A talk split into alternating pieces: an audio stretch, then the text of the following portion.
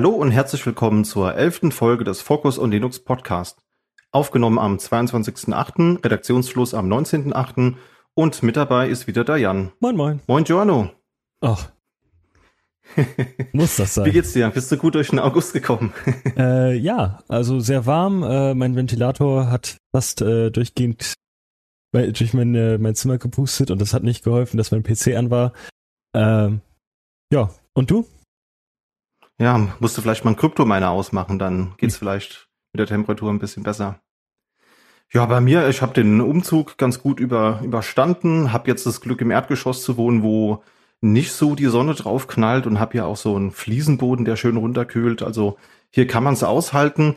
Nichtsdestotrotz sind wir dann aber auch direkt danach in den Urlaub und jetzt komme ich gerade aus dem Urlaub zurück und ja, freue mich wieder Podcast aufnehmen zu können. Wo bist du denn gewesen? Ich gebe dir ein kleines Rätsel. Es hat was mit Quellcode zu tun und mit einem sehr bekannten Hyperscaler. Sehr bekannter Hyperscaler und Quellcode. Ähm, Source Code sur äh, irgendwo Hyperscaler Nutanix, äh, NetApp. Ähm, nee, ich meine die äh, Cloud-Hoster, also so ach so. Ähm, Côte d'Azur. Aber mit ah, Côte d'Azur, genau. oh Mann. Ja, es sind locker mal 10 Euro für die schlechte Wortwitzkasse. Aber gut, dass du drauf gekommen bist. Also wäre nicht jeder sofort drauf gekommen vielleicht. ja, genau. Nee, wir waren an der Côte d'Azur. Das war echt schön und war aber auch sehr, sehr warm. Und ja, würde ich aber auf jeden Fall empfehlen. Äh, ich glaube, du meinst die Côte d'Azur. So spricht man es ja aus. Dasher, genau, richtig. genau, ja. Und jetzt sind wir wieder back in business. Wir hatten ja diesen Monat keine Fokusfolge, das werden wir dann nächsten Monat, werden wir das nachreichen. Aber so, so ein bisschen Urlaub können wir auch mal gebrauchen. Und ich würde vorschlagen, wir kommen mal auf das Feedback zu sprechen. Also wir haben wirklich sehr viel Feedback auf die letzte Folge bekommen. Deswegen äh, wird der, der Part vielleicht dann doch ein bisschen länger als sonst. Wir haben nämlich zum Beispiel nach der letzten Folge eine Twitter-Umfrage gestartet, wo es um das Thema Proxmox ging. Da hatte ich ja so ein bisschen mal abklopfen wollen, wie das so aussieht, ob die Leute das nutzen oder ob sie es nur im Lab nutzen oder produktiv nutzen. Und da war echt viel Aktivität. 32 Stimmen wurden abgegeben. Ich glaube, ich habe noch nie so viel Votings auf eine Twitter-Umfrage bekommen. 16 Prozent sagen, was ist Proxmox? 34 Prozent nutzen es nur im Homelab. 41 Prozent nutzen es auch produktiv und 9 Prozent überlegen es zu benutzen. Und das fand ich total interessant, weil ich hätte eigentlich erwartet, dass die meisten Leute das entweder gar nicht kennen oder es nur im Homelab so nutzen. Das war so meine Erwartungshaltung. Und aber tatsächlich, die meisten, die abgestimmt haben, die nutzen das auch produktiv. Kann natürlich sein, dass nur die Leute abgevotet haben, die das auch irgendwie toll finden. Ähm, das ist jetzt natürlich keine super repräsentative Umfrage. Aber ähm, zum Beispiel der, der Marc, den kennt ihr vielleicht noch aus der Serenity OS-Folge, der hat so ein bisschen darüber berichtet, dass er das ähm, produktiv einsetzt und dass er auch schon erfolgreich OVIETs nach Proxmox migriert hat. Das ist ja das Tool oder das Upstream-Projekt für das RHV, was abgekündigt wurde. Da hatten wir ja die letzte Folge drüber gesprochen. Und der Jens, den ich ja auch erwähnt hatte in der letzten Folge, äh, der und seine zwei Kollegen, die haben kommentiert, dass sie da immer noch sehr zufrieden mit sind mit der, mit der Lösung. Und gab aber auch noch anderes Feedback. Also zum Beispiel der DDKFM, Grüße gehen raus, der nutzt das im Homelab auf gebrauchten Think Centers, während der Alex vom, äh, vom Select Rage vom IT-Podcast und der Evgeny, die sagten, die mögen das Tool nicht so. Und dann habe ich mal nachgefragt, naja, warum denn? Und dann haben sie gesagt, naja, das HA ist so ein bisschen abenteuerlich. Also entweder haben sie es falsch implementiert oder ist es halt irgendwie einfach interessant umgesetzt. Ja. Und das hat mich dazu gebracht, dass wir vielleicht zu dem Thema mal eine Podcast-Folge irgendwie planen. Also da sind wir gerade schon dabei, mal zu überlegen, welche Leute wir da einladen könnten, um das Thema mal ein bisschen mehr zu beleuchten. Ich selbst bin auch kein Experte in dem Thema. Ich habe mir mal ein, zwei VMs mit Proxmox hochgezogen und will mir vielleicht auch so ein gebrauchtes Think Center zu Hause hinstellen und will das mal ein bisschen evaluieren. Und der Wartungsfenster-Podcast, den hatte ich ja auch erwähnt in der letzten Folge. Da habe ich mal nachgefragt und die haben gesagt, naja, in der Bubble, in der die beiden so unterwegs sind, da wird halt eben Hyper-V für alles Mögliche genutzt. Also auch so als Single-Server nehmen sie eben Hyper-V und Wenn sie mal mit was anderem zu tun haben, dann ja, ist das meistens eben vSphere oder auch Nutanix AHV. Und dann haben sie auch gleich noch ein bisschen Promo für uns gemacht und haben uns in ihrem Podcast erwähnt. Also da auch nochmal vielen Dank und Grüße gehen raus. Äh, was mir gerade an deiner Umfrage aufgefallen ist, ähm, ich habe das mal alles zusammengezählt und man kommt auf 100 Prozent, aber es gibt keine Option, dass man Proxmox kennt und nicht mag, oder? Das stimmt, ja. Man kann auf Twitter leider immer nur eins der Optionen auswählen. Ja. Ah, okay. Weil jetzt hast du natürlich die ganze, die Riesencrowd der Proxmox-Hater irgendwo in der Umfrage äh, verstummen lassen. Also da müssen wir nächstes Mal aufpassen. Das stimmt. Das stimmt, ja, genau. Ich, ich, ich glaube, ich konnte keine weitere Option mehr hinzufügen oder irgendeinen irgendein Grund gab es da. Kann auch daran gelegen haben, dass es zu spät war und ich da nicht dran gedacht habe. Äh, oder dass ich keine negativen äh, Kommentare wollte. nee, ich habe einfach nicht dran gedacht. Hast schon vollkommen recht. Das müssen wir mal noch mal näher aufgreifen. Deswegen suche ich auch noch Leute, die da vielleicht ein bisschen kritischer eingestellt sind, wo wir das Thema mal äh, näher besprechen können. Aber schauen wir mal. Das wird hoffentlich dieses Jahr noch kommen. Dann gab es noch weitere ähm, Feedback beziehungsweise Promo-Aktionen, zum Beispiel der Caroli von Red Hat, der hat unseren Podcast zufällig entdeckt und hat ein bisschen Werbung für uns gemacht und hat gesagt, wir sollen mit der guten Arbeit weitermachen. Da freuen wir uns natürlich sehr drüber. Vielen Dank. Wollen wir auch hoffen, äh, in der Art und Weise das weiterzuführen.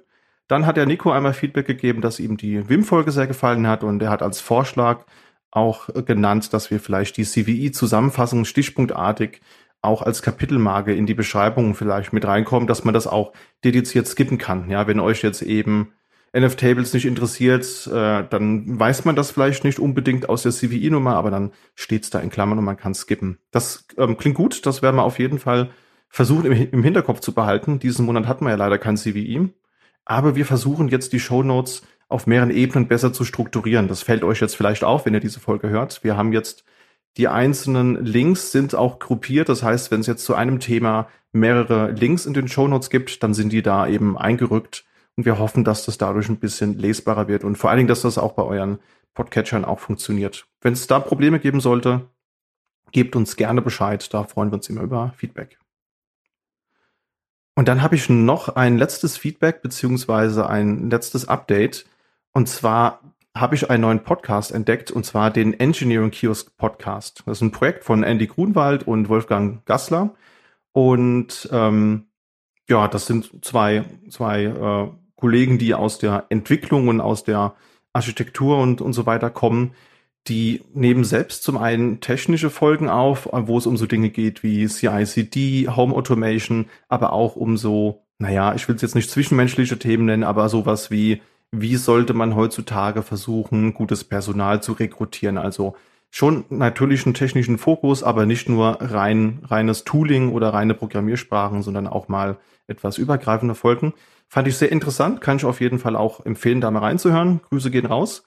Und was die beiden gemacht haben, die pflegen neuerdings eine kuratierte Liste an deutschen Tech-Podcasts auf GitHub. Ja, da haben wir auch ein Link in den Show Notes, könnt ihr mal reinschauen. Das heißt, da haben die beiden ihre Podcasts schon mal, die die beiden gerne hören, zusammengetragen. Und da gehörte eben auch der Focus on Linux und auch der Focus on DevOps Podcast mit dazu. Da haben wir uns sehr drüber gefreut. Und ähm, das Ganze ist aber eben auch auf GitHub zu finden. Also die Seite, die die beiden da hosten, das ist halt mit so einem Static Site Generator geschrieben. Und wenn ihr Podcasts habt, die ihr gerne hört, dann könnt ihr einfach einen Pull Request den beiden einstellen. Und ja, wenn die den Podcast für gut befinden, dann taucht ihr auch in dieser Liste auf. Die Liste ist wirklich interessant, weil da sind auch noch ein paar äh, Podcasts mit drin, die ich so noch nicht kannte, wo ich mal reingehört habe und die sehr interessant fand. Von daher, wenn euch Themen wie diese interessieren, dann kann es nicht schaden, da auch mal reinzuschauen. Ja, genau. Und Andy hatte halt eben auch geschrieben, dass er unseren Podcast sehr mag und da auch sagt, dass die tiefgängigen Themen wie die WIM-Folgen, die haben ihm gefallen. Und da bedanken wir uns natürlich auch noch. Ja, und das war das ganze Feedback für die letzte Folge. Sehr viel Feedback diesmal, haben wir uns sehr drüber gefreut. Und dann würde ich vorschlagen, schauen wir doch mal, welche News es diesen Monat im August so gegeben hat.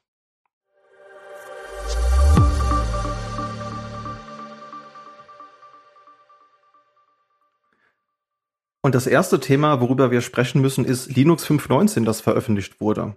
Das bietet nämlich einige Optimierungen Und zum Beispiel, das erste, was mir hier in der Liste so ins Gesicht springt, ist das Energiemanagement und ACPI-Verbesserungen für Intel Raptor Lake und Alder Lake, also für die zwölfte Generation, die ja berühmt berüchtigt ist, könnte man sagen.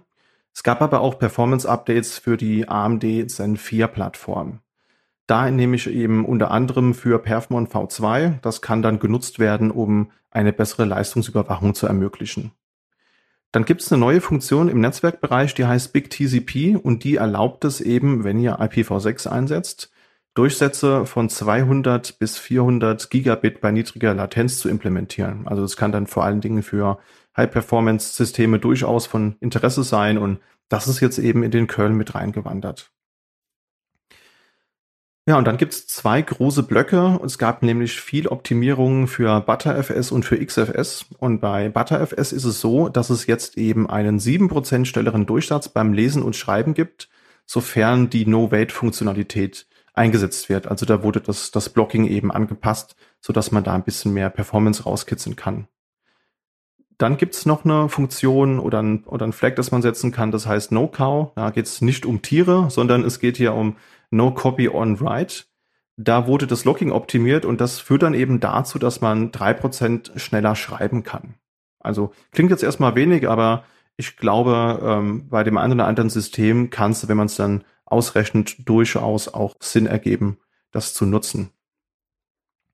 Mehr gab es im XFS-Bereich, da gab es viele Optimierungen. Die meisten kamen von Dave Chinner. Ich hoffe, ich habe es richtig ausgesprochen. Das ist der XFS-Maintainer. Und äh, da wurde der Code aufgeräumt und zwei neue Funktionen wurden auch noch eingebaut, die in Zukunft weitere Features erlauben sollen. Ja, da haben wir nämlich zum einen die Large Extent Counts. Und da sagt Dave Chinner eben, das ist in Anführungsstrichen für ein Feature in der Zukunft. Ja, da sollen nämlich hunderte Millionen der erweiterten Attribute, also die X-Address, von denen habt ihr vielleicht schon gelesen, pro iNode gespeichert werden können. Und dafür brauchen wir diese Funktion eben. Und die dient nämlich dazu, eine Limitierung zu entfernen, die das bisher verhindert hat. Also da gab es bisher halt ein Limit und das entfällt eben durch dieses neue Feature. Dann gibt es noch ein weiteres Feature, das heißt Locked Attribute Replay. Und da geht es darum, dass man hier eben die Infrastruktur mit einbaut, die es ermöglicht, die Attributsänderungen, die wir in dem anderen Feature gerade hatten, in Journals organisieren zu können. Ja, also dass man halt eben mehrere solcher Änderungen gebündelt ausführen kann und nur wenn das sauber funktioniert, dann ist das auch, gilt das als abgearbeitet. Und wenn jetzt in just diesem Moment eben ein Stromausfall zum Beispiel ähm, passieren sollte, dann, dass man das dann auch wieder recovern kann. Das dient einfach dazu, dann im Fehlerfall äh, eben die Wiederherstellung wieder zu ermöglichen. Abseits davon gibt's jetzt auch NVMe-Support für die Apple M1-Familie. Und das Spannende daran ist eigentlich, dass Linus Torvalds, der den Kernel ja auch veröffentlicht und angekündigt hat, dass der hat das für diese Version auf einem MacBook eher mit einem M2 SoC getan und ähm, ja hat als als Basis den aktuellen Asahi Linux Kernel benutzt und hat eben ja dann die neue Version veröffentlicht und hat dann auch so ein bisschen noch geschrieben, dass das jetzt ja schon das dritte Mal ist, dass er eben auf einem Apple Gerät entsprechend einen Linux Kernel veröffentlicht. Da hat das schon zu Powerzeiten gemacht und dann eben mit einem vorherigen MacBook Air, als das Ganze entsprechend mit, mit Intel ähm, noch lief und jetzt eben wieder auf einem MacBook Air, aber halt eben mit einem ARM SoC und hat sich da sehr gefreut, dass das Projekt auch so viel zum Linux-Projekt beigetragen hat und hat auch gesagt, dass er die Hoffnung hat, in Zukunft, wenn er auf Reisen geht, halt eben auch so ein MacBook Air mit ARM SoC als normalen Daily Driver benutzen kann. Also sehr, sehr schönes Statement. Da können wir nur gespannt sein, wie es in Zukunft weiterläuft. Und dann kommen wir von Linux 5.19 mal zu Linux 6.0. Und zwar, ähm, eigentlich sollte es, äh, eigentlich äh, wurde es auf vielen Publikationen schon als 5.20 verschrien. Aber äh, Linus Torvalds hat anscheinend äh, Angst vor großen Nummern, deswegen gibt es jetzt den Sprung auf 6.0. Ich persönlich begrüße das irgendwo. Ich erinnere mich noch an die dunklen Zeiten, wo wir irgendwo bei 2.6.35 waren und dann immer weiter quasi in den meiner Versionen abgetaucht sind. Äh, von daher habe ich damit kein Problem. Und ähm, eine Sache, die ich auch irgendwie sehr, sehr niedlich finde, ist, dass äh, es denn der, der, der Codename des neuen Releases ist Her Dur, I'm a Ninja Sloth. Ähm, ich finde, ich finde ja irgendwie sonst hat, äh, sonst ist das alles so förmlich, so alles, alles, was früher so ein bisschen so diese, diese nicht toxische Hackerkultur irgendwo. Einfach, man gibt dem äh, Boaty McBoatface oder so, man gibt denen so einen lustigen Namen. Ähm, Finde ich gut, dass das noch irgendwo erhalten ist. Ähm, ja, super Sache. ähm, dann kommen wir zu den tatsächlichen Änderungen da drin und nicht durch die lustigen Namen. Ähm, es gibt ein paar Netzwerkverbesserungen, vor allem in Richtung Wi-Fi 7 und Socket Memory Pressure. Also wenn viele Sockets allocated werden, auch gerade mit Network Namespaces, dann wird da jetzt deutlich Verbesserungen äh, wahrgenommen oder umgesetzt eher. Und dazu kommen auch viele Verbesserungen gerade in Richtung äh, High-End Desktop und Serverprozessoren, also Xeon, Threadripper und Epic. Und da hat, äh, gab es bei Phoronix ein ganz interessantes Benchmark. Und zwar im, im Socket-Benchmark gab es eine Verbesserung um 65 Prozent, was natürlich jetzt nicht unbedingt nur an den, äh, an den äh, Verbesserungen für die Prozessoren liegt, sondern auch an dem eben erwähnten Socket-Verbesserungen. Context-Switching auch bis zu 30 Prozent besser im Benchmark und ein paar von Benchmarks aus dem PostgreSQL-Benchmark sind auch bis zu 20 Prozent besser geworden. Ähm, und dafür, dass es auf derselben Hardware ist und einfach nur dann eine Minor-Version, äh, eine Major-Version hochzählt, ist doch eine gute Änderung. Ähm, dazu kommen auch Intel Raptor und Meteor Lake Unterstützung oder zumindest quasi Anfänge für die Unterstützung. Und Vorbereitung auf Zen 4, also viel, viel in die Zukunft schauen, auch äh, vor allem durch Engineers von AMD und Intel. Äh, man kann den Hostnamen jetzt als Kernel-Parameter setzen, da bin ich mal gespannt. Äh, ich hab dazu leider nichts gefunden, aber welche Nische würde das füllen? Also bis jetzt setze ich das immer über Cloud Init, wenn ich quasi viele neue Maschinen hochziehe. Äh, da kann ich mir nicht vorstellen, dass man groß irgendwo in Grub rumschreiben möchte und die, um den Hostnamen zu ändern. Da, da wäre ich mal gespannt. Vielleicht haben ja unsere Zuhörenden Ideen, was man damit anstellen kann.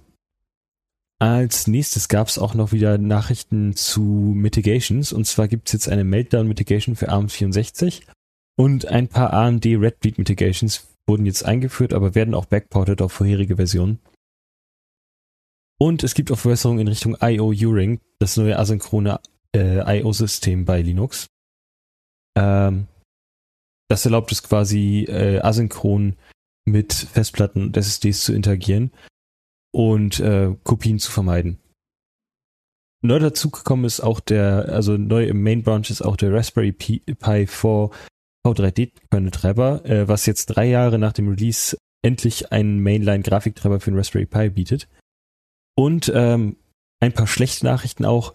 Rust hat es noch nicht in den Kernel geschafft. Ähm, da gab es jetzt von neuen des Patch-Sets. Ähm, das ist ganz spannend eigentlich, weil die Sprache Rust wurde nicht, also es wurde als D-Ersatz irgendwo erdacht, aber manche Entscheidungen wurden dann halt in Richtung Usability getroffen. Man kann sich das jetzt so vorstellen, man hat ein Array und möchte da einfach irgendwie zwei Elemente hinzufügen. Aber der unterliegende Speicher im Array hat nicht mehr Platz für beide Elemente, also muss der Speicher erweitert werden. Das ist eigentlich kein Problem, wenn man einfach in einem User-Mode-Programm ist, dann holt man sich einfach vom Kernel mehr Speicher. Wenn man jetzt aber im Kernel ist, muss man auch mal damit rechnen, dass vielleicht auch kein Speicher mehr da ist. Und man muss damit umgehen können, dass es unterschiedliche Arten von Speicher gibt. Also im Kernel gibt es ja Speicher, der gepaged wird, wo der zum Beispiel auf Festplatte ausgelagert wird. Das kann aber nicht immer, äh, also aus diesen ausgepagten Speicher kann man nicht immer wiederholen. Zum Beispiel gibt es Momente, da ist, ähm, da sind Interrupts deaktiviert und Paging funktioniert auf x86 zumindest über Interrupts. Man versucht auf dem Speicher man versucht auf Speicher zuzugreifen, den es nicht gibt. Und dann fliegt ein Interrupt und ähm, dann wird der Speicher eben wieder reingepaged. Und deswegen muss man in Rust müssen jetzt so ein paar Non-Standard-APIs benutzt werden, die quasi es erlauben, hey, ich möchte gerne mehr Speicher haben für dieses Array. Und, aber das kann fehlschlagen. Vielleicht ist keiner mehr da. Und deswegen müssen da jetzt so ein paar Änderungen gemacht werden. Es gibt jetzt ein Demo-Modul, das hat quasi so ein Array, das wird demo, äh, dynamisch äh, vergrößert. Und ähm, ja, das sieht relativ gut aus. Ich hoffe, das kommt bei 6.1 irgendwann dann in, in den Kernel rein. Und deswegen auch der Hashtag des Monats, alte Liebe rustet nicht. White. So, und dann kommen wir mal von einem Blick in die Zukunft zurück in die Gegenwart. Und zwar ist Ubuntu 22.04.1 erschienen. Das ist die, äh, das erste Point Release der LTS-Version. Und das ist jetzt vier Monate nach Release erschienen. Mit dabei ist ähm, das Wayland bei Intel, AMD und Nvidia Hybrid, äh, Hybrid wieder der Standard ist. Und äh, Xorgs noch bei Nvidia Only der Standard. Dazu mit dabei ist der Nvidia 515.x Treiber und die Redbit Mitigations, die wir schon in der letzten Folge erwähnt haben. Auch an, auch an Bord sind 300 Bug- und Security-Fixes und es gibt leider noch keinen neuen HWE-Kernel. Das ist der Hardware Enablement Kernel. Ähm, der dürfte dann nach 22.10 Uhr Oktober folgen. Das Hardware Enablement bei Ubuntu ist äh, quasi einfach neuere Kernel für ältere LTS-Versionen, damit man dann auch ein bisschen neuere Hardware-Features benutzen kann. Ähm, wir haben ja jetzt schon eben gehört, was es in 6.0 alles Neues gibt und welche neuen Plattformen alles unterstützt werden. Äh, Finde ich eine gute Sache und äh, geht auch einen Schritt in die richtige Richtung. Ähm, der Release wurde um eine Woche verschoben, weil es einen Snap-Debug gab bei OEM-Installationen und zwar haben vorinstallierte Snaps nicht funktioniert. Und das ist ja jetzt mittlerweile auch Firefox, von daher ist das eine ziemlich unangenehme Situation, wenn man so einen dicken neuen Ubuntu-Laptop kriegt und Firefox aufmacht und das geht gar nicht. Und das betraf nur Neuinstallationen und keine Upgrades. Und das Changelog haben wir euch unten in den Shownotes verlinkt. Ja, auch im Uni-Umfeld gab es was Neues. Da ist die Version 2022.08 erschienen. Und das eins der, der neuen Features ist, dass jetzt Ubuntu 22.04 auch als Client unterstützt wird. Das war vorher noch nicht der Fall. Da gab es auch leider direkt einen Bug. Und zwar hat sich die Version, das, jetzt muss ich gucken, dass ich den Namen richtig ausspreche, RepRepro-Paket, da hat sich die Version geändert.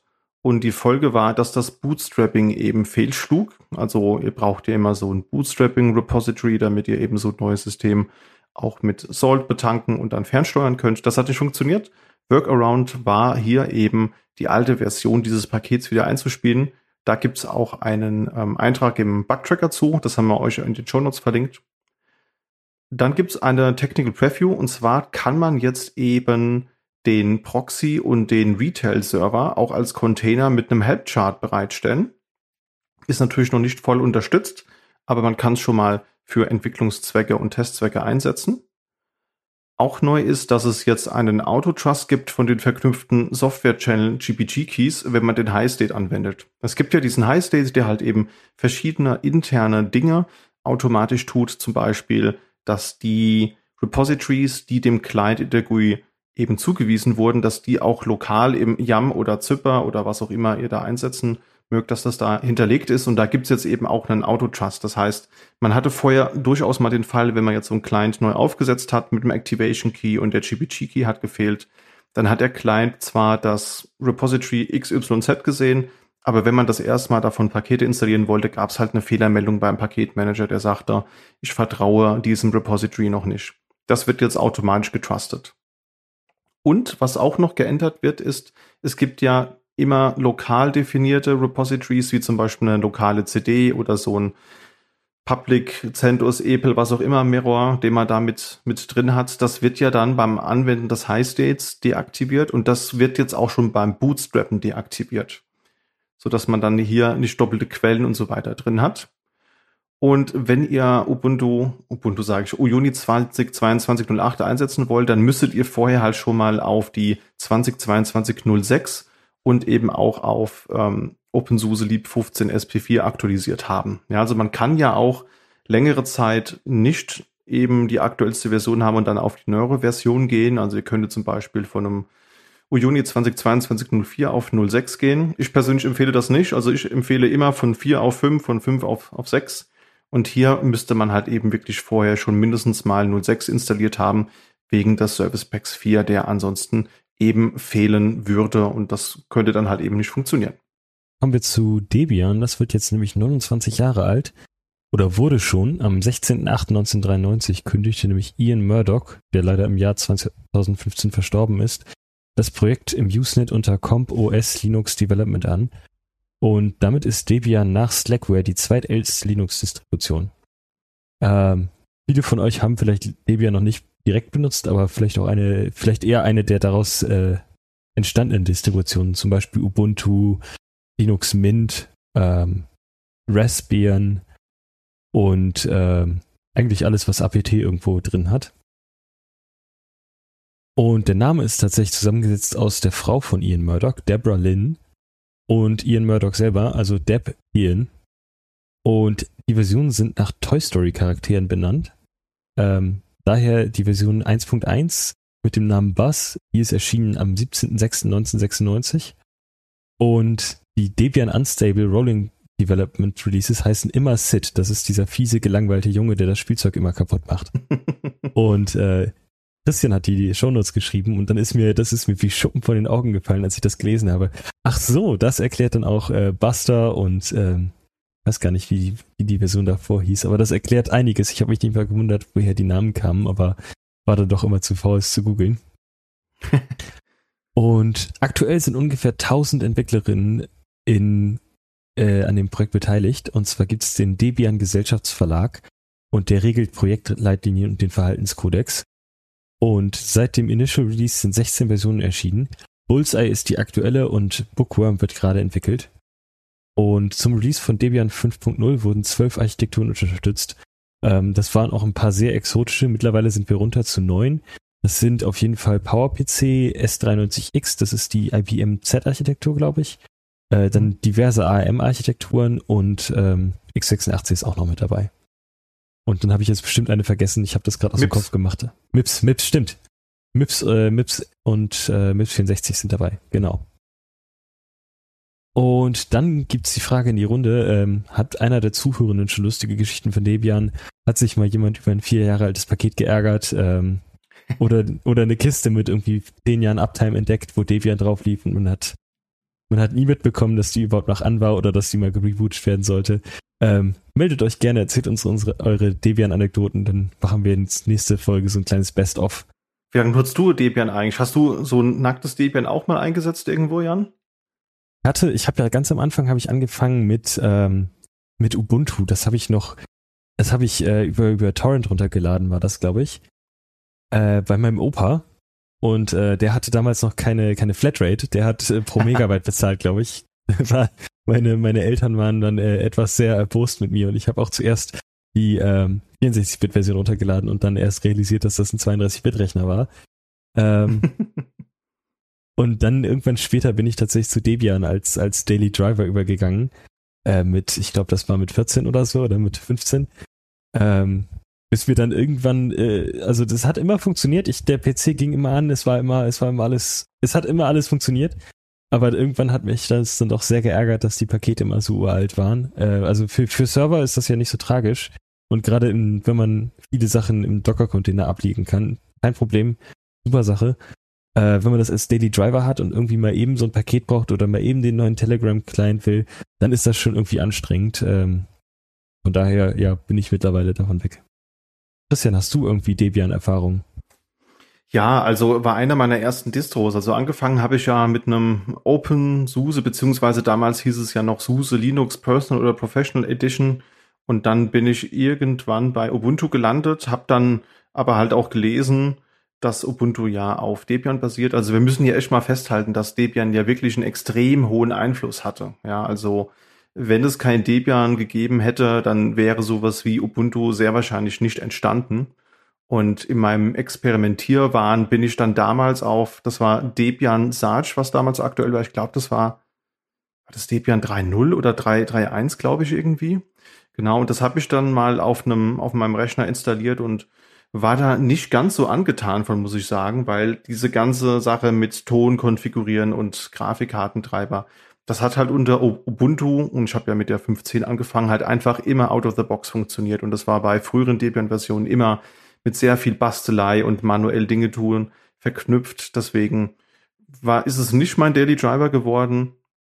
Das hat sich dann später geändert, als ich dann erste Server administriert habe, dann oder hier auch dann so ein kleines Homenet zu Hause hatte. Da habe ich dann auf den Server natürlich immer Debian eingesetzt und habe die auch äh, sehr, sehr wertgeschätzt, weil die halt immer sehr, sehr stabil liefen und hatten halt nicht die neueste Paketauswahl, aber ich habe natürlich kein Bleeding Edge zu Hause gebraucht und dafür ist Debian halt einfach hervorragend. Wenn man eine Distro will, die laufen soll, die stabil sein soll, dann ist Debian einfach wirklich eine sehr gute Wahl. Ja, auf dem, auf dem Desktop nutze ich es mittlerweile auch. Ich habe hier so ein paar ältere ThinkPads und da läuft dann auch ein Debian drauf.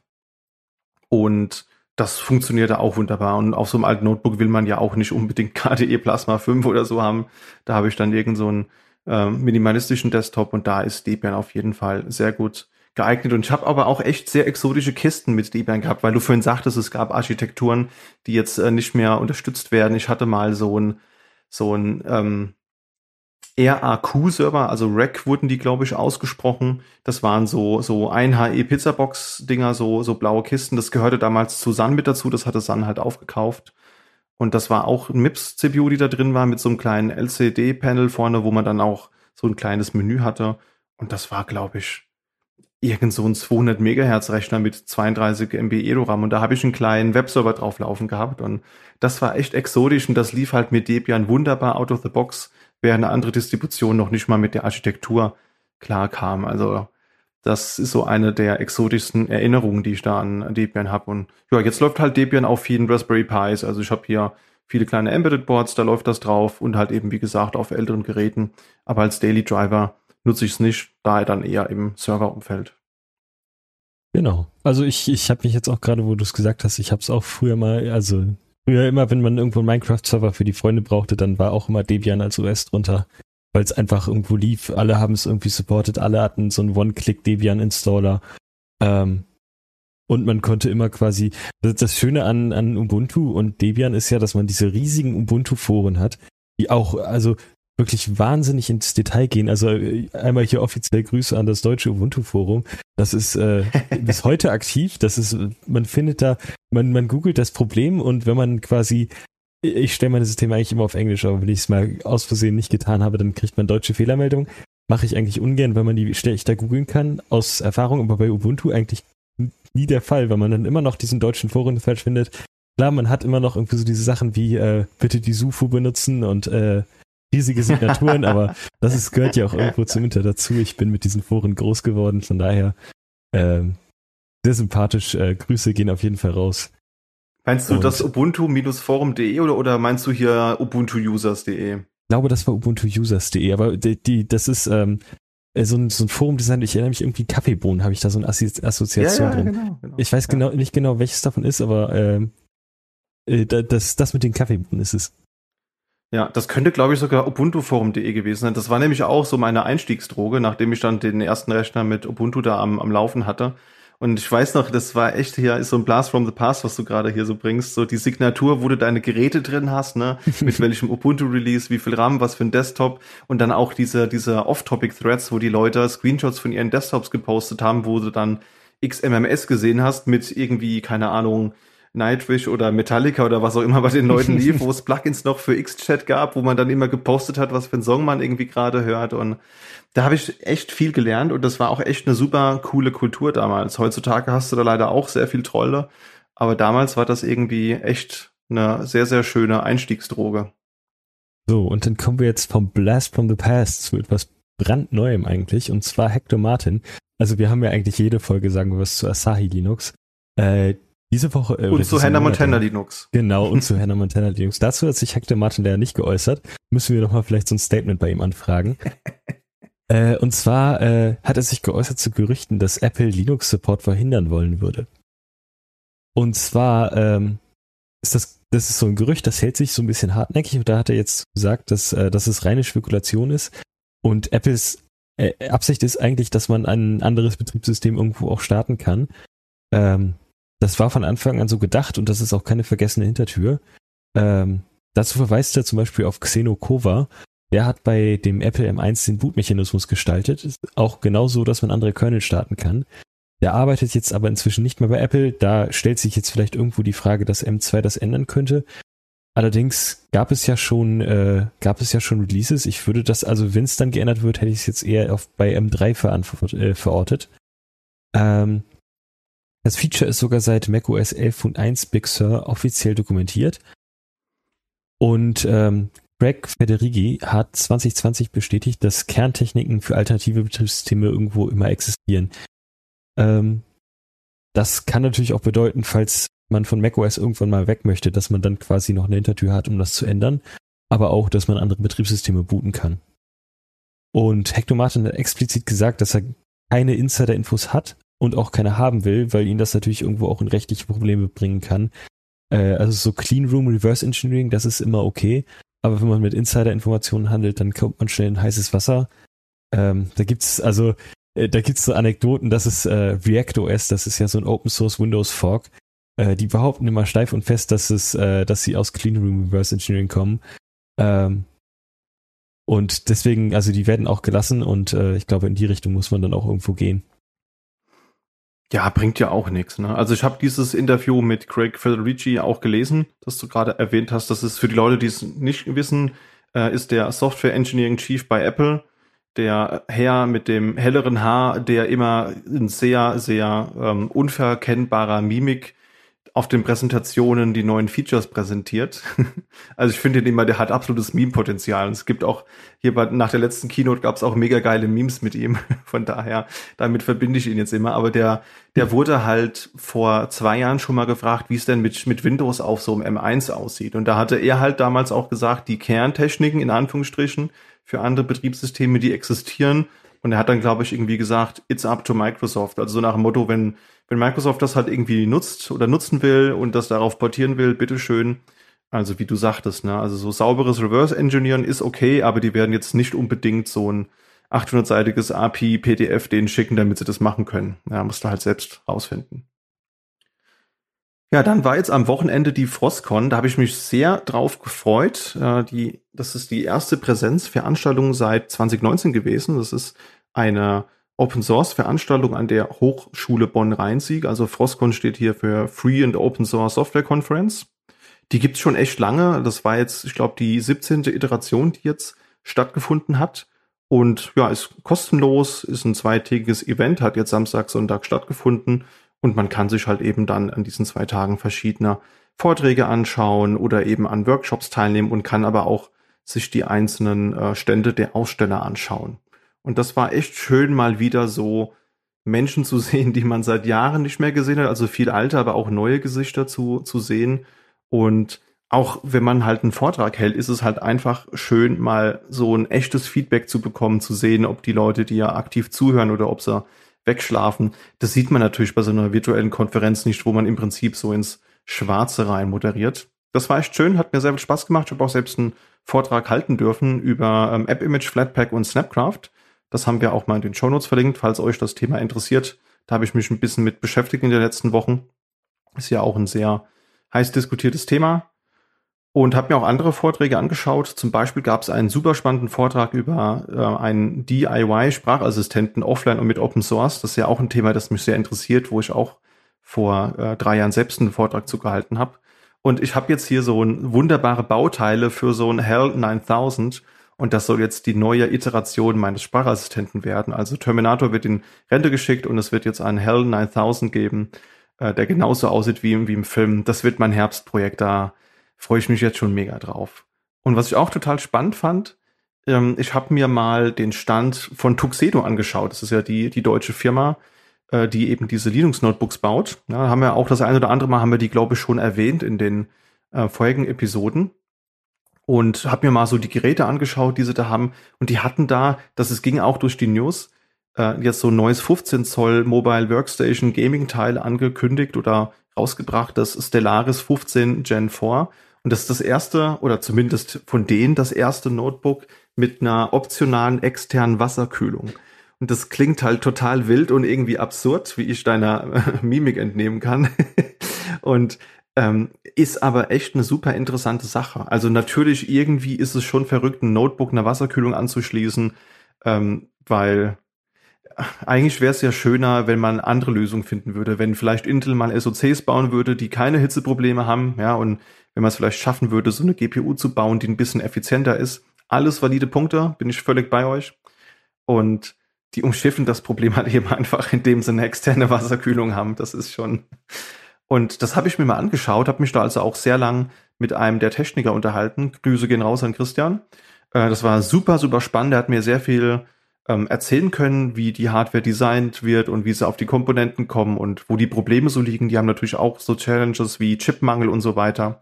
Aber long story short, wir haben Benchmark ausgeführt, haben CPU und GPU komplett auf Maximum hochgefahren. Das war irgendwie eine zwölfte Generation i7, der da drin ist und eine, ich glaube, eine Nvidia 1060 oder so. Ich bin leider in diesem Grafikkarten-Game nicht sehr gut und nagel mich bitte nicht drauf fest, wenn es jetzt die falsche Grafikkarte ist. Aber auf jeden Fall, beides war so bei 90 Paar und 90 Grad.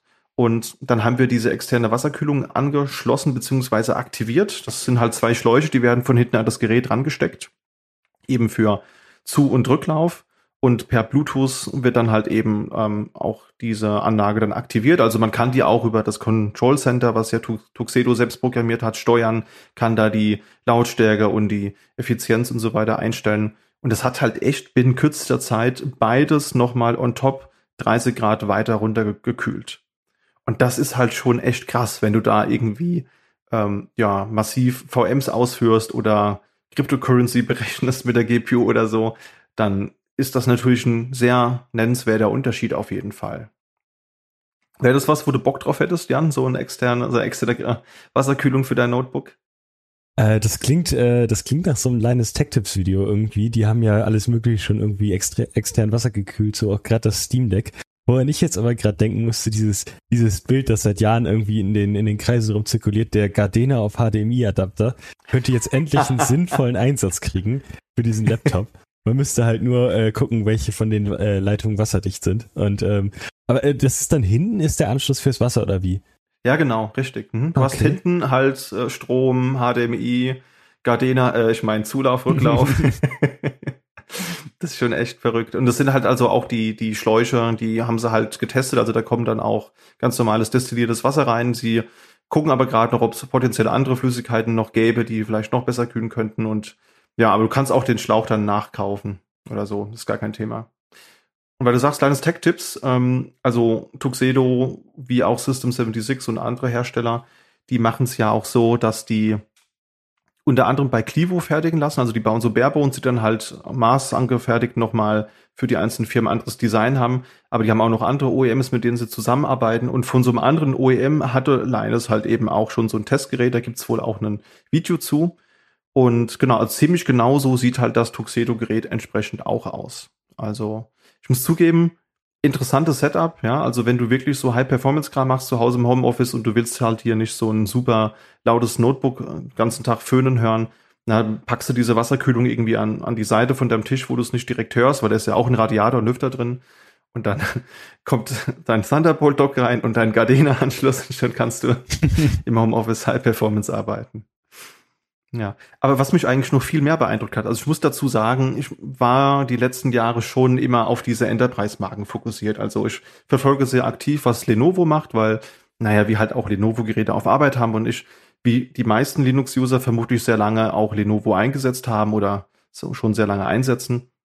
Und bei anderen Marken bin ich immer so ein bisschen skeptisch, ja. Also da habe ich immer was auszusetzen, Design, Verarbeitung. Und Tuxedo habe ich mir super lange halt auch nicht angeschaut, weil ich die Designs auch nicht sehr schick fand mit diesem breiten Displayrahmen unten, wo irgendwie dann mega groß dieses Tuxedo-Logo drauf war.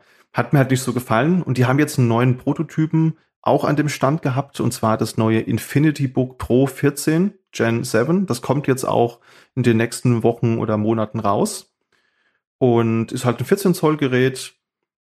Und das sieht richtig, richtig, richtig gut aus. Also das hat, ist jetzt, sieht so Unibody-mäßig aus, ist jetzt halt nicht aus Aluminium komplett gefräst. Also es ist ein Mix aus, wenn ich es richtig in Erinnerung habe, aus Aluminium und aus, aus Plastik, damit es halt ein bisschen ähm, ja, leichter wird. Ja, also diese, zum Beispiel diese neuen MacBook Pro-Geräte, die sind ja auch sehr, sehr schwer. Also da wollte man halt das Gewicht reduzieren und natürlich auch Fertigungskosten so ein bisschen. Aber es sieht wirklich sehr, sehr edel aus, wirklich wie so ein, wie so ein MacBook. Hat auch ein ähm, Display mit einem sehr, sehr schmalen Rand. Also verarbeitungstechnisch macht das wirklich einen sehr guten Eindruck.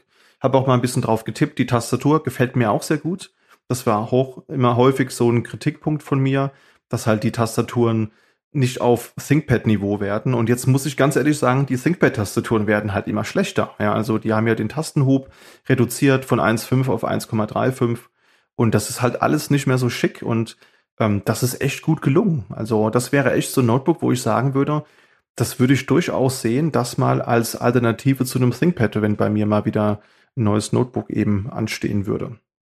Also da habe ich auch ein paar Bilder gemacht. Ich habe zu dem ganzen Thema Frostcon äh, habe ich auch einen kleinen Konferenzbericht beziehungsweise habe eingeschrieben.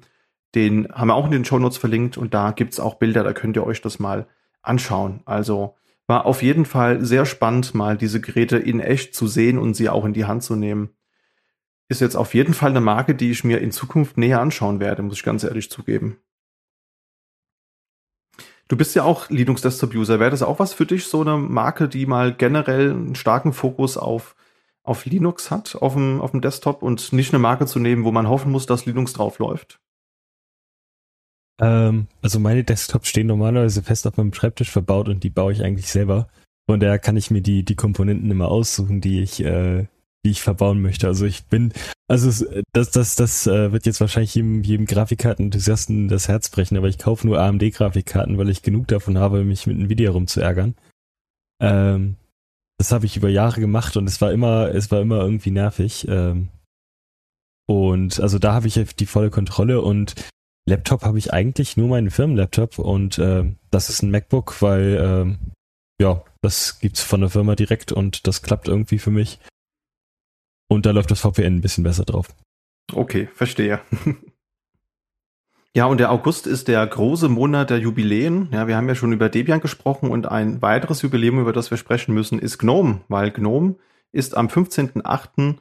25 Jahre alt geworden. Im Prinzip, das war nämlich das Datum, wo die beiden Studenten Miguel de Icasa und Federico Mena die Arbeit an einem eigenen Desktop angekündigt haben. Ja, damals auf so einer Mailinglist, wie man das so gemacht hat.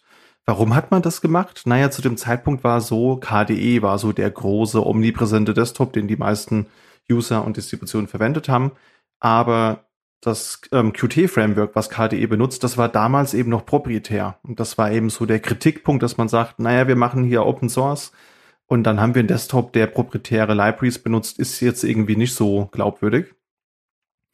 Und deswegen hat man gesagt, man nimmt das GTK Plus Framework, das damals vor kurzem durch das GIMP-Projekt veröffentlicht wurde. Also das wissen einige, die sich mit jetzt neu mit Linux beschäftigen, vielleicht nicht, dass halt eben GTK wirklich seiner, seinen Ursprung im GIMP-Projekt hat, also in dem Bildeditor, den wir ja kennen.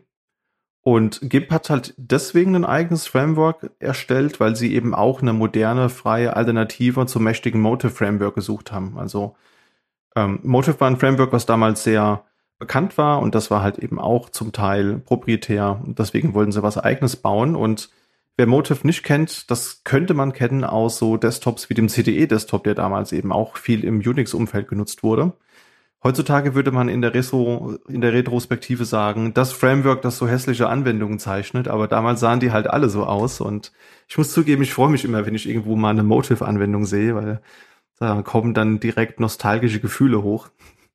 Und GNOME stand ursprünglich mal für GNU Network Object Model Environment und ich muss zugeben, ich bin froh, dass sich das nicht durchgesetzt hat, weil das könnte ich mir nicht merken und auch nach zwei Bier definitiv nicht mehr fehlerfrei ähm, aussprechen. Hm. Und die erste Version 0.3, die erschien dann allerdings über ein Jahr später. Also sie haben da nur das Projekt angekündigt, haben angefangen zu entwickeln und die erste Version, die ließ noch etwas auf sich warten. Und die hat aber damals schon Elemente eingeführt, die man heute auch noch kennt, wenn man oder die man heute noch sieht, wenn man dann GNOME Desktop benutzt. Zum Beispiel das Anwendungsmenü, das Panel, die Applets und erste Themes. All das ist schon in GNOME 0.3 eingeführt worden. Und das sah auch noch ziemlich nach CDE aus. Also wenn man sich so alte GNOME 0.3 Screenshots anschaut, da sieht man schon, was die Vorlage war. Das ist recht unterhaltsam. Und was ich auch sehr interessant fand, ist, dass eben Red Hat schon relativ früh von der Zukunft dieses neuen Desktops überzeugt werden konnte. Und es war ja so, GNOME wurde eben ähm, angekündigt und die Arbeit wurde gestartet und ein Jahr später, 1998, wurde aber diese Qt-Lizenzen ein Stückchen weit geöffnet. Das heißt, es gab eigentlich so rein formal kein Argument mehr für, für GNOME. Ja, aber trotzdem fand Red Hat das Projekt total interessant. Und 98 war es auch so, dass die EntwicklerInnen damals 36 Stunden Zeit hatten, um eine funktionale Demo für das Management aufzubauen. Denn die wollte man natürlich oder die musste man noch überzeugen, dass das wirklich ein Projekt ist, das ja langfristig durchaus interessant, aber auch rentabel ist. Und das haben sie geschafft. Ja, also sie haben dann wirklich so ein kleines Kunststück, das ihnen gelungen ist, weil Sie mussten natürlich noch sehr viel Dinge umbauen, dass sie halbwegs funktionieren. Wir alle wissen ja, so erste Versionen sind immer sehr fehlerbehaftet. Und was eben das Hauptargument war, warum das Red Hat Management gesehen hat, dass das wirklich eine gute Idee ist und dass es auch einen Mehrwert bietet, ist, dass die eine Theme Engine da schon eingebaut hatten, die den Desktop halt eben sehr modern aussehen ließ. Also viel moderner als das Motor Framework und auch durchaus ein bisschen schicker als der KDE Desktop. Und das hat dann dazu geführt, dass Red Hat dann ja, über, überzeugt war, dass es sinnvoll ist, darin zu investieren und vor allen Dingen auch EntwicklerInnen zu bezahlen, die sich mit dem Thema beschäftigen. Die erste Version GNOME 1.0, die erschien dann pünktlich 1999 zur Linux Expo und die Version 2.0, die kam schon relativ zeitnah danach 2002. Die basierte dann eben auch auf GTK 2, was dann auch erschienen ist. Und das war dann aber auch schon die erste Version, die einige kleinere Funktionen entfernt hat, um die User Experience zu vereinfachen. Das ist ja so die große Kritik, die immer gegenüber GNOME gebracht wird, dass man sagt, ja, GNOME hat diesen super einfachen Workflow und diesen minimalistischen Desktop und ähm, ich habe gar nicht so viele Einstellungsmöglichkeiten, wie ich es unter KDE beispielsweise habe und, und, mir werden Features weggenommen. Das hört man immer mal wieder und das ist mit GNOME 2 gab es das auch schon. Da wurden einige kleinere Dinge eben entfernt. Die wurde relativ lang gepflegt, bis 2011 nämlich. Und die letzte Version, die es da gab, das war eben GNOME 2.32. Und das war auch so die Ära, mit der ich mich groß beschäftigt habe. Also ein GNOME 1 habe ich tatsächlich auch mal gesehen. Ich hatte früher äh, auch mit HPUX-Servern zu tun und da gab es auch eine grafische Oberfläche und da konnte man, wenn man CDE nicht mochte, konnte man optional parallel auch noch ein GNOME 1 installieren. Und das hatte ich damals gemacht. Das war eine sehr cursed Combination, so ein ähm, Itanium oder PRISC-Rechner mit HPUX und dann noch GNOME drauf zu haben. War aber funktional. Ja, und die GNOME 2 Version, die hat man halt jahrelang unter verschiedenen Distributionen gehabt. 2011 kam dann GNOME 3.0 raus und da war es so, dass man das ganze Setup, den ganzen Desktop komplett umgebaut hat, nämlich auf Basis von GTK 3 und auch Wayland. Ja, also damals, da ist mir mal bewusst geworden, wie alt Wayland eigentlich ist. Deswegen ist es echt ein Armutszeugnis, dass so äh, Screensharing-Anwendungen immer noch nicht unter Wayland funktionieren, weil es gibt's halt literally schon seit 2011. Und das ist halt echt nicht, äh, nicht, nicht gerade kurz. Und da war es so, dass zu dem Zeitpunkt damals die Gründer schon bei Microsoft beschäftigt waren. Das heißt eben, dass da auch die strategischen Entscheidungen auch mehr so von der Community und auch von den Leuten, die eben bei Red Hat daran arbeiten, gefällt wurden. Und da gab es wirklich starke Kritik. Ja, also es war halt wirklich ein Paradigmenwechsel. So diese traditionellen Bedienelemente und Workflows, die wurden eben entfernt. Wir haben den Wechsel von GTK 3 auf 2. Dadurch gab es auch rückwirkend so einige Inkompatibilitäten. Das hat vor allen Dingen Buchautoren und auch EntwicklerInnen eben sehr geärgert, weil man da viel tun musste, um Anwendungen anzupassen. Und Red Hat hat das eigentlich ganz clever gemacht. Die haben so eine GNOME Classic Shell ausgeliefert, um eben die, ja, die, die Admins nicht zu verschrecken, ja, weil wenn die dann halt jetzt ein neues RHEL installiert haben, das mit dem neuen Desktop kam und nichts mehr wiederfinden, dann verärgert man ja die, die zahlende Kundschaft. Deswegen gab es die Classic Shell, die weitestgehend aussah eben wie der alte Desktop. Und Ubuntu ging sogar so weit, die haben damals mit 11.04 dann GNOME rausgeschmissen und haben den selbst entwickelten Unity Desktop als Standard drin gehabt. Und das haben sie echt jahrelang gemacht, sechs Jahre nämlich, um genau zu sein, weil sie eben nicht d'accord waren, die Änderungen, die das GNOME-Projekt eingeführt hat. Und die haben erst mit 17.04 haben sie wieder GNOME eben eingesetzt. Ja, also so kann es eben auch gehen. Und die letzte Iteration, die ist ja relativ neu, ist GNOME 40, die kam eben letztes Jahr raus. Da haben wir jetzt ein neues Versionierungsschema ja, also das heißt jetzt eben nicht mehr GNOME 4.0, GNOME 4.1, sondern eben GNOME 40, 41 und 42, was die aktuelle Version ist. Und man hat jetzt auch einen sechsmonatigen festen Release-Zyklus. Also man kann sich jetzt sicher sein, dass es eben regelmäßig neuere Versionen gibt. Das war nämlich vorher auch nicht der Fall. Da kann es nämlich auch durchaus mal vorkommen, dass man relativ lange keine Updates bekommt. Und was sie jetzt aber wohl gelernt haben, ist, dass sie diesmal keine Big Bang Migration auf GTK 4 vor, vorgezogen haben, wie sie es ja mit GNOME 2 und 3 gemacht haben, sondern das ist so ein schrittweiser Wechsel. Ja, also wir haben ja auch schon ganz häufig in den Folgenfolgen über diese ganzen Distros gesprochen, die libadwaita noch nicht korrekt einsetzen oder nur stellenweise einsetzen. Das macht man jetzt hier an der Stelle eben auch, dass nach und nach sukzessive die einzelnen Anwendungen portiert werden können und dann ähm, kann man sich langsam dran gewöhnen, dass man jetzt eben GTK 4 hat. GNOME 40 hat das Ganze nochmal weiter vereinfacht. Ja, es ist dadurch aber auch ein bisschen weniger flexibel geworden. Und äh, ja, diese, diese Themes, die wurden eigentlich ja eingeschränkt. Also es gibt weniger Theme-Auswahl, es gibt weniger Gründe, Themes zu benutzen und das Theming ist halt, Kritiker sagen, jetzt ist einheitsbrei geworden. Ich persönlich sehe das nicht so, aber das kann ja jeder selbst entscheiden. Und das ist halt irgendwie ironisch, weil das ist ja genau das, wofür GNOME anfänglich so geschätzt wurde. Ja, dass man gesagt hat, das ist ein Desktop, den kann man theme, der sieht modern aus. Und genau das fällt jetzt so ein bisschen weg. Wobei, ich muss auch mal ganz ehrlich sagen, äh, wann habt ihr das letzte Mal euren Desktop großartig gethemed? Also ich weiß nicht, Jan, wann hast du das letzte Mal so irgendwie neue Icons, neue Mauszeiger und neue Töner aktiviert? Macht man das noch so? Das ist für mich so ein Relikt der 2000er irgendwie. Also äh, ich weiß nicht, wie es dir geht, aber wenn ich einen klickbaren Link habe, dann fängt mein Mauszeiger an zu tanzen. Ähm, nee, ich habe, äh, ich glaube, das ist mittlerweile das Standard-Pack bei Manjaro. Ähm, das sind so Flat-Icons. Also das sind auch ganz viele Apps, die quasi nicht Standard-Gnome-Apps sind, sind mit dabei. Zum Beispiel Lollipop, das hatte ich früher mal in, als Tool des Monats in, in einer Folge. Ähm, sieht total super aus, gefällt mir, also bringt alles irgendwie so einen einheitlichen Stil. Ähm, und man, immer wenn man ein neues Tool installiert, kann man sich überraschen lassen, ob das quasi auch schon dabei ist oder nicht. Äh, aber so richtig selber gethemed oder so habe ich nicht. Vielleicht mal das Dark Theme, das war ja bei GNOME 40 oder GNOME 41 war das ja noch so, so halb versteckt und nur so ein, so ein kleiner CSS-Hack irgendwo. Ähm, das war, glaube ich, mein letzter großer Hack, aber sonst customize ich nicht so viel. Man muss halt irgendwie so gute Defaults haben, dass das irgendwie halt schick aussieht, intuitiv und ja, das reicht dann eigentlich schon.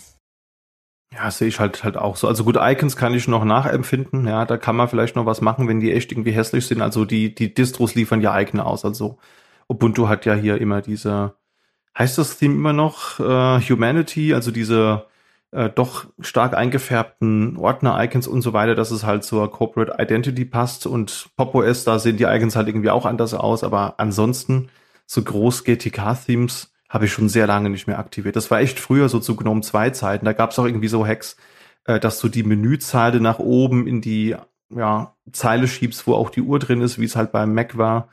Aber seitdem habe ich, glaube ich, nie wieder groß damit experimentiert. Und einige finden halt, dass das jetzt Einheitsbrei und öde ist. Ich muss aber auch ganz ehrlich sagen, ich finde das gar nicht so schlimm, wenn du eine intuitive, einfache Oberfläche hast. Dann braucht man vielleicht nicht so viel Variation. Aber ich verstehe auf der anderen Seite den Kritikpunkt auch ja, Leuten Features wegnehmen, die sie vorher hatten, ist halt immer schwierig.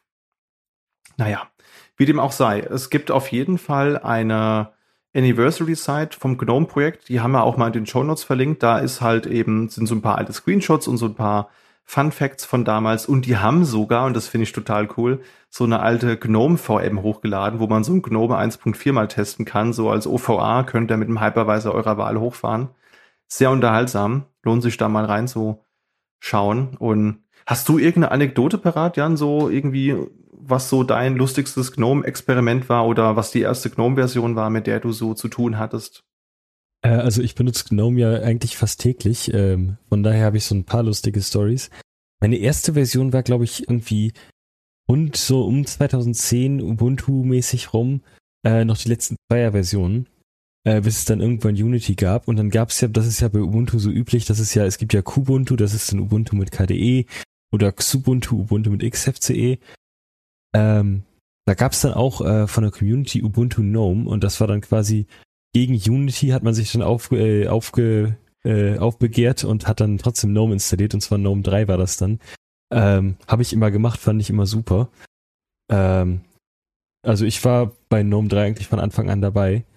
Und äh, habe auch nie wirklich so das die, die Abneigung verstanden. Ich fand, das sah viel besser aus als vorher. Und diese 3D-Effekte, wenn man dann, dann die Hardware Acceleration mal irgendwo im Kernel angeschaltet hat, ähm, war das auch, das sah halt super aus. Ich fand das immer toll. Ich habe den Hass nie verstanden, aber ähm, Boah, wie hieß das Hass. denn? Ja, aber wie, wie hieß das denn? Das war doch hier dieses AIGLX, hieß die Erweiterung für, für den X-Server, was man dafür brauchte. Und wie ähm. hießen denn? Also diese Effekte, wie du machst ein Fenster zu und dann mhm. und dann ver, verbrennt das oder irgendwie so, ne? Diese, diese Effekte meinst du doch. Äh, äh, nee, also es gibt, wenn du, wenn du, wenn du die, die Linux-Taste oder die Windows-Taste, je nach Taste du drückst, äh, dann, dann hast du so einen leichten Übergang gehabt, also dann ist das ein bisschen so. blurry geworden und dann war das, ja. wenn du, wenn du FXGLX oder so hieß, glaube ich, dieser proprietäre AMD-Treiber, den man da damals brauchte. Mhm, genau. Ähm, wenn du den dann richtig geladen hast und das alles richtig eingerichtet hast, dann sah das richtig super aus. Ähm, und dann, dann fand ich immer total schick.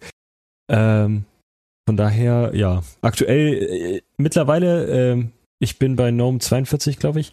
Läuft super stabil. Das Einzige, was ich gelegentlich habe, vielleicht, vielleicht gibt's ja hier irgendwie Zuhörer, die das auch, äh, die mir dabei vielleicht helfen können.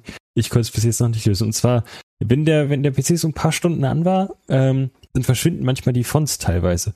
Also dann, dann, äh, also manchmal bleiben auch nur ein paar, paar äh, Zeichen da, dann wird aus dem 22. August 19 Uhr in der Topzeile wird dann halt nur U. Also das steht ja nur ein U. Und wenn man Alt F2R drückt, um GNOME quasi soft zu restarten, dann ist alles wieder normal. Aber würde mich einfach vielleicht mal interessieren, äh, ob das jemand schon, ob das jemand schon mal aufgefallen ist. Und was mich noch viel mehr interessieren würde, wäre, wie kommt sowas? Also ich kann verstehen, wenn alles auf einmal verschwindet, aber halt nur ein Teil davon verschwindet. Das finde ich irgendwo auch spannend, einfach aus der technischen Sicht. Ähm, wie klappt sowas?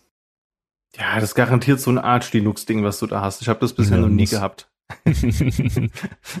ja, nee, was ich gerade noch ergänzen wollte, ich habe das gerade mit Compass Fusion verwechselt. Das war dieser ähm, Compositing Fenstermanager, der von Novell kam, der genau diese Effekte gemacht hat mit explodierenden oder verbrennenden Fenstern, wenn man sie zumacht. Mann, ey, was für alte Geschichten wir hier auspacken. Dann ja. schön in den, in den Rice-Thread, wo man, wenn man sein ganzes Gnome komplett customized hat, in den Rice-Thread ja. posten und äh, den anderen zeigen und dann ein komplett unbenutzbares System haben, weil alle Knöpfe irgendwie total, total daneben sind. Super Sache. Ja, das war super. Da gibt's übrigens an der Seite zu, habe ich neulich entdeckt, äh, die das in modernem Sinne nachführen will. Und zwar ist das desto.ps, also Desktops nur mit dem Punkt vor dem PS da findest du genau solche Screenshots halt eben wieder, so wie es früher war.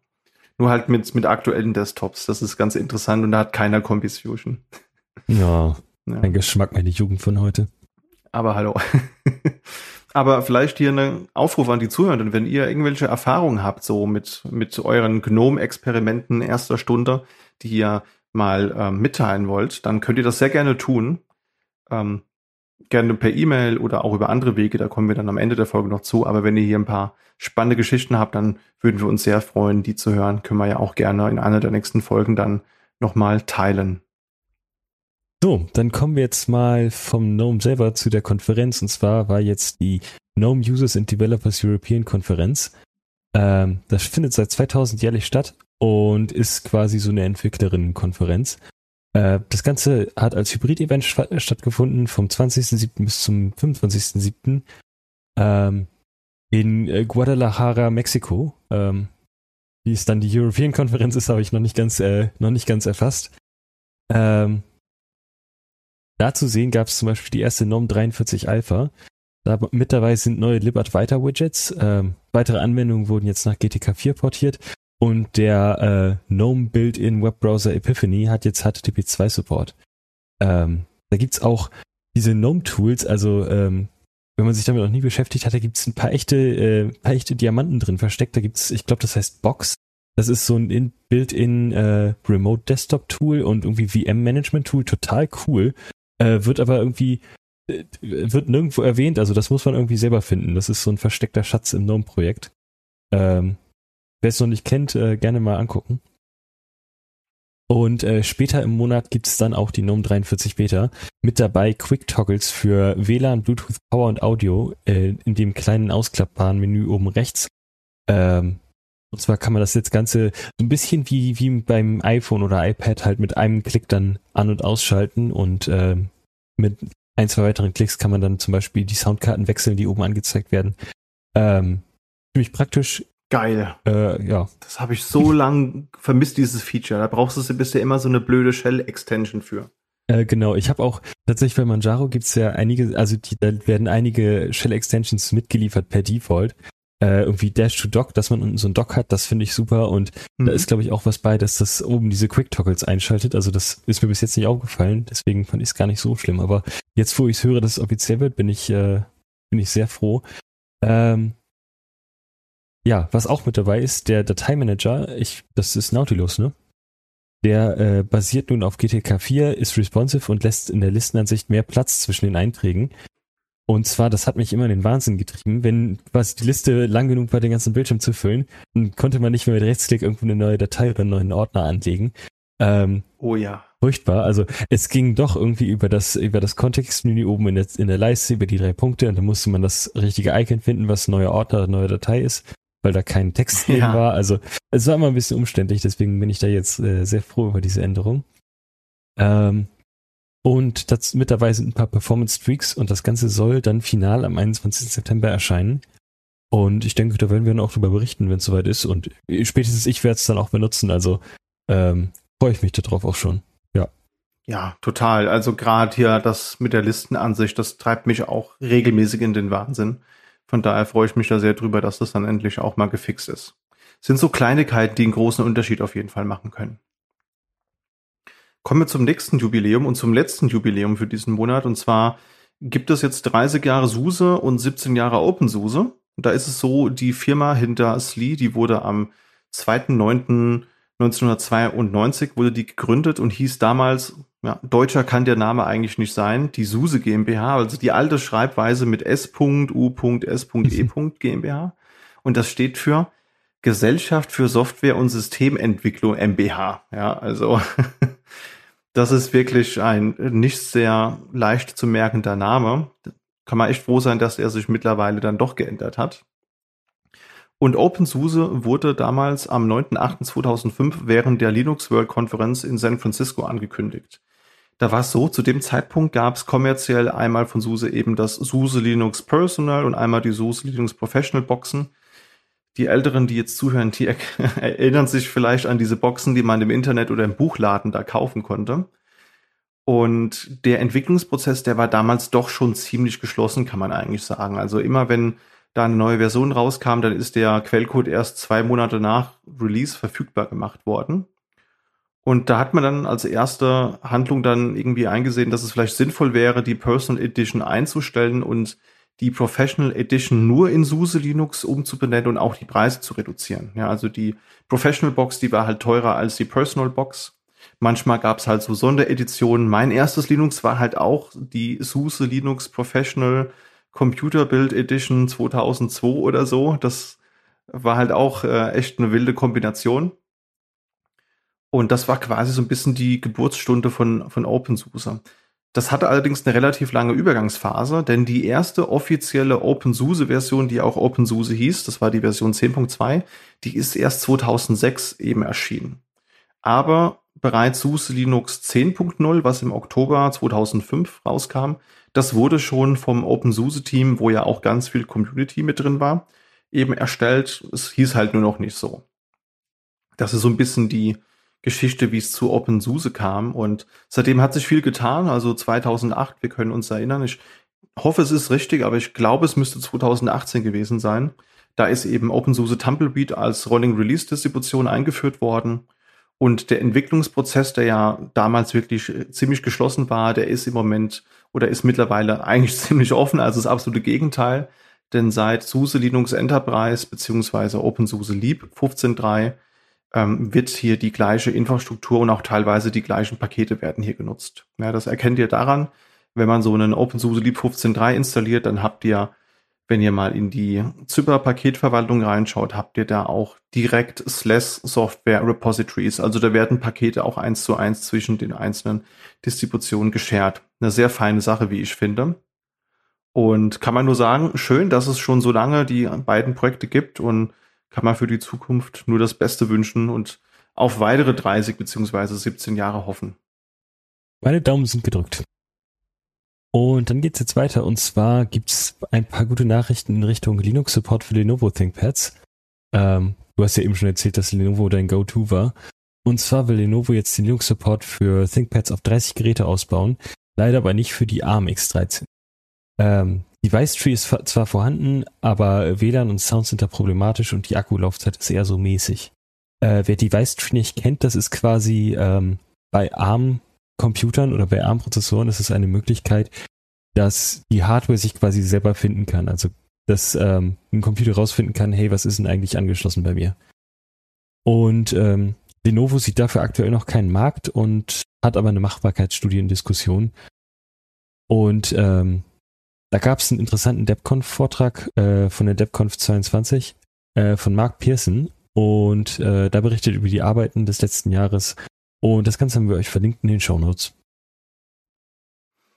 Das ist so traurig. Ich habe da so drauf gehofft, als ich dieses X13S gesehen habe. Also das liest sich ja wirklich nett. Kann natürlich nicht mit so einem M1 oder einem M2 mithalten, aber es wäre ein schönes Statement gewesen, wenn es jetzt halt neben Apple auch eine andere große Firma gegeben hätte, die das ARM ein bisschen pusht und da auch Wert drauf legt, andere Betriebssysteme reinzukriegen, ist es halt Anscheinend stand heute einfacher, Linux auf dem Mac zu betreiben, als auf so einem ThinkPad X13S.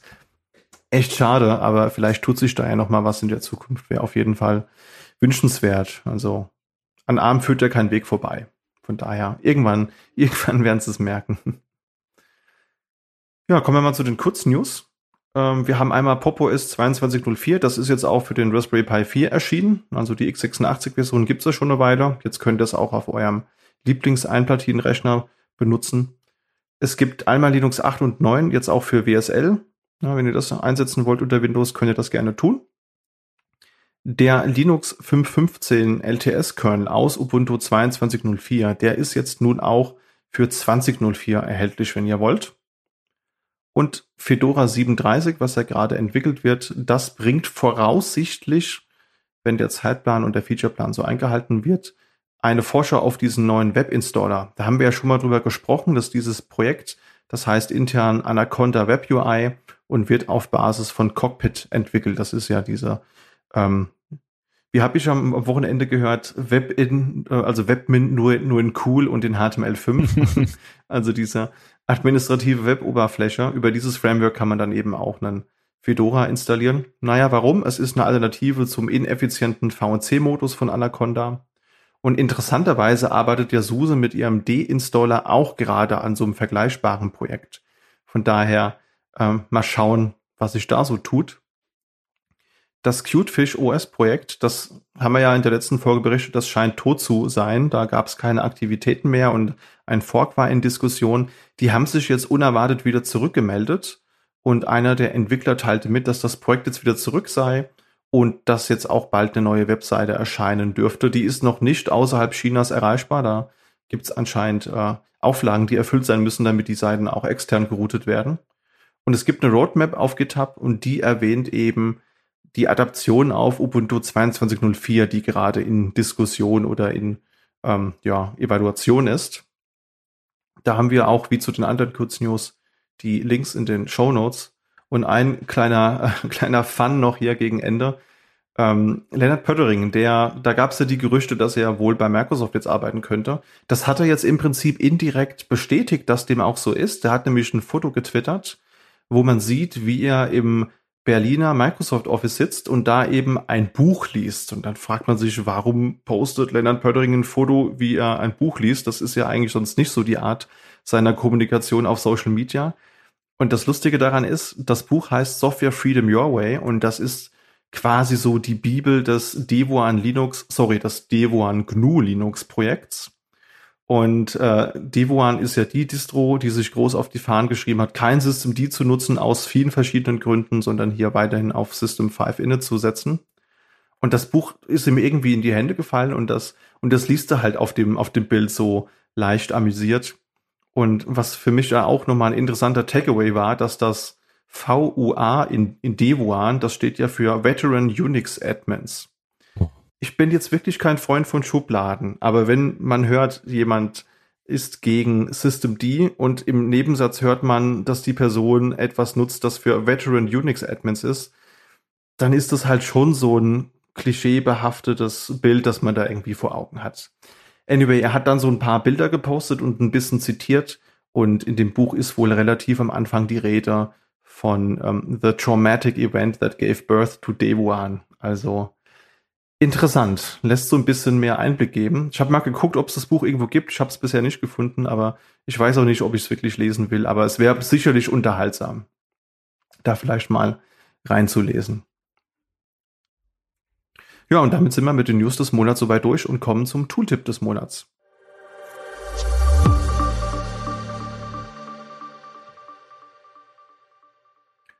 Und ich bin ehrlich, ich war einfach, ich habe keinen coolen Tooltip so zur Hand gehabt und habe ein Tool genommen, das ich schon sehr lange, fast täglich einsetze. Und ich denke mal, viele der Zuhörenden kennen das vielleicht schon. Also wenn jetzt der Tooltip nicht so nützlich ist für euch, dann tut's mir leid. Mein Tooltip des Monats ist Draw.io, was man aber jetzt auch unter dem Namen Diagrams.net kennt. Das ist halt immer, wie sagt man so schön, das Poor Man's Visio. Ja, also wenn man früher für Dokumentationen so Netzwerkdiagramme oder andere technische Zeichnungen erstellte, dann hat man da gerne mal zu Visio gegriffen.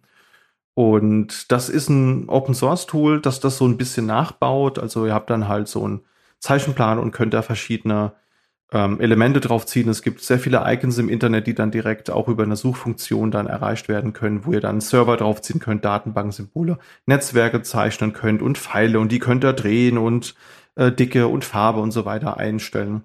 Das nehme ich ganz gern für Dokumentation und äh, für, für technische Zeichnungen. Sieht jetzt vielleicht nicht ganz so elegant aus wie aktuelle Visio-Version, aber ich bin da eher pragmatisch unterwegs und solange es irgendwie erkennen lässt, was ich hier versuche zu dokumentieren, reicht es meistens auch. Und es gibt ja auch Wiki-Software. Ich glaube, die Atlassian Suite hat da ein Plugin für. Also man hat das auch in, in anderen Tools mittlerweile vielleicht schon mal gesehen. Würdest du das auch, Jan? Oder was nimmst du, wenn du so eine technische Zeichnung irgendwie erstellst? Ähm, ich finde das echt, ich habe da ein Tool, ich weiß nicht, ob ich das jetzt schon erwähnen will, weil das ist eigentlich mein Tooltip des Monats für nächsten Monat. Ähm, dann behalt's für dich. Dann behalte ich für mich, aber äh, der, der Clou ist quasi, es kann, es kann ähnlich sowas, ähm, nur dass man den, die, das Diagramm beschreibst du als Code und dann kannst du das quasi einfach in eine Pipeline packen und dann wird das automatisch ausgerendert und du hast irgendwie so eine, äh, du kannst es halt einfacher in ein Git-Repository einchecken und dadurch, dass es Code ist, kannst du es auch ähm, den Skript schreiben und dir das automatisch generieren lassen aus irgendwie einem Netzwerk, äh, also dich durch ein Netzwerk pingen und gucken, was da alles ist und ähm, das dann in das Diagramm packen. Ähm, genau. Oh, das ist schön. Das, das, äh, das gefällt mir. Damit hast du meine ungeteilte Aufmerksamkeit geweckt. Dann bin ich schon mal auf nächsten Monat gespannt.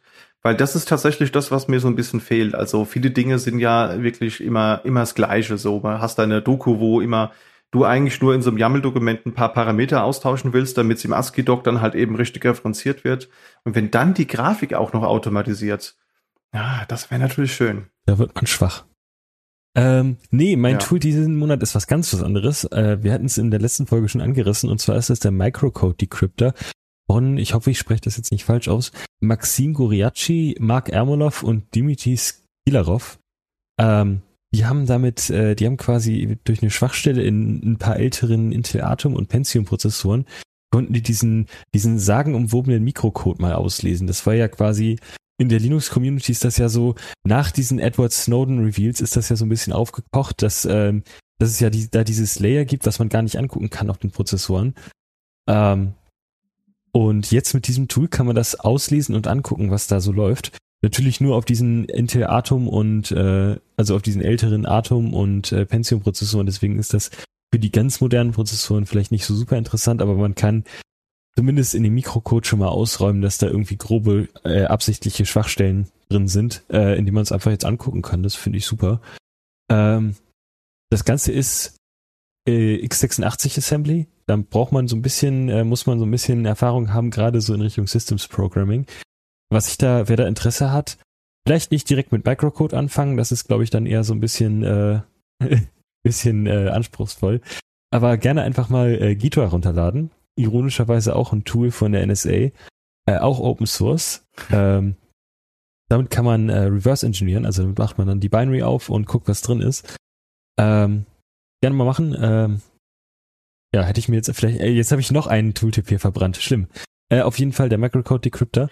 Ähm, das Ganze hilft aber nur beim Auslesen. Man kann dann den veränderten Microcode nicht wieder auf die CPU laden. Da gibt es einen Signaturmechanismus. Ähm, Wäre, glaube ich, aber auch sonst sehr leicht, seine CPU irgendwie zu bricken, ähm, weil das ist so ein äh, ja gut, ich habe ich hab viele Erfahrungen mal, ich habe irgendwie schon eine PSP und ein, äh, ein Android habe ich, ich ich schaff's immer irgendwie so Handheld-Devices irgendwie zu bricken.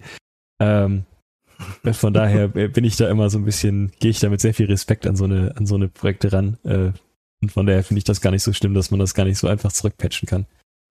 Dann hol dir bitte keine Steam Deck, ja. Das wäre schade drum, wenn du super lange drauf wartest, nur um dann das Device zu bricken. Das wäre echt eine Schande.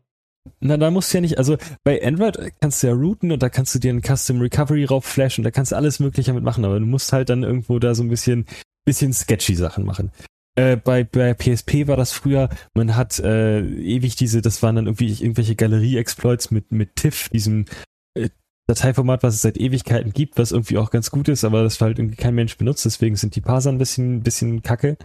Ähm, äh, aber, aber bei so einem Steam Deck, da musst du doch nicht viel hacken, oder? Also da kannst du doch, da, da ist der Arch Linux drauf, da kannst du einfach sudo su machen und dann äh, Stimmt. Ja, ja. bist du Admin und kannst machen, was du willst. Das stimmt, da ist der Reiz, da geht ja komplett verloren, was zu, was zu hacken oder was zu bricken. Es ist ja, ist ja alles, alles open. Ja, ist ja, ist ja langweilig. Ach, schade, Mann. Alles Das open. sind- Kann man gar nichts mehr hacken. Was ist denn da, da der Schmerz wie bei irgendwelchen M1-Produkten oder so? Da ist überhaupt keine Challenge mehr. Ich sag's dir, das ist total langweilig. Ja, ja. Ding habe ich auch noch keins. Ja, gut, und damit sind wir mit den Themen für den Monat durch. Das heißt, vielen Dank fürs Zuhören, liebe Zuhörer, wenn ihr es bis hierhin durchgehalten habt. Wie immer ist natürlich euer Feedback uns sehr wichtig. Das heißt, wenn ihr Ideen habt, Wünsche oder Tooltips loswerden wollt, dann könnt ihr das sehr gerne tun, beispielsweise per E-Mail an podcast.sva.de. Ihr könnt das aber auch gerne über Twitter, über unseren Handle sva-focus on tun. Vergesst da auf keinen Fall den Hashtag des Monats, alte Liebe rustet nicht, ganz wichtig. Und wir freuen uns natürlich auch, und wir freuen uns natürlich auch immer sehr über Bewertungen über euren Podcatcher. Ja, also beispielsweise über Spotify oder über Apple Podcasts. Ja, dann vielen Dank fürs Mitmachen, Jan, und ich würde sagen, wir hören uns in einer der nächsten Folgen wieder. Ebenso. Bis dann. Bis dahin, macht's gut, ciao.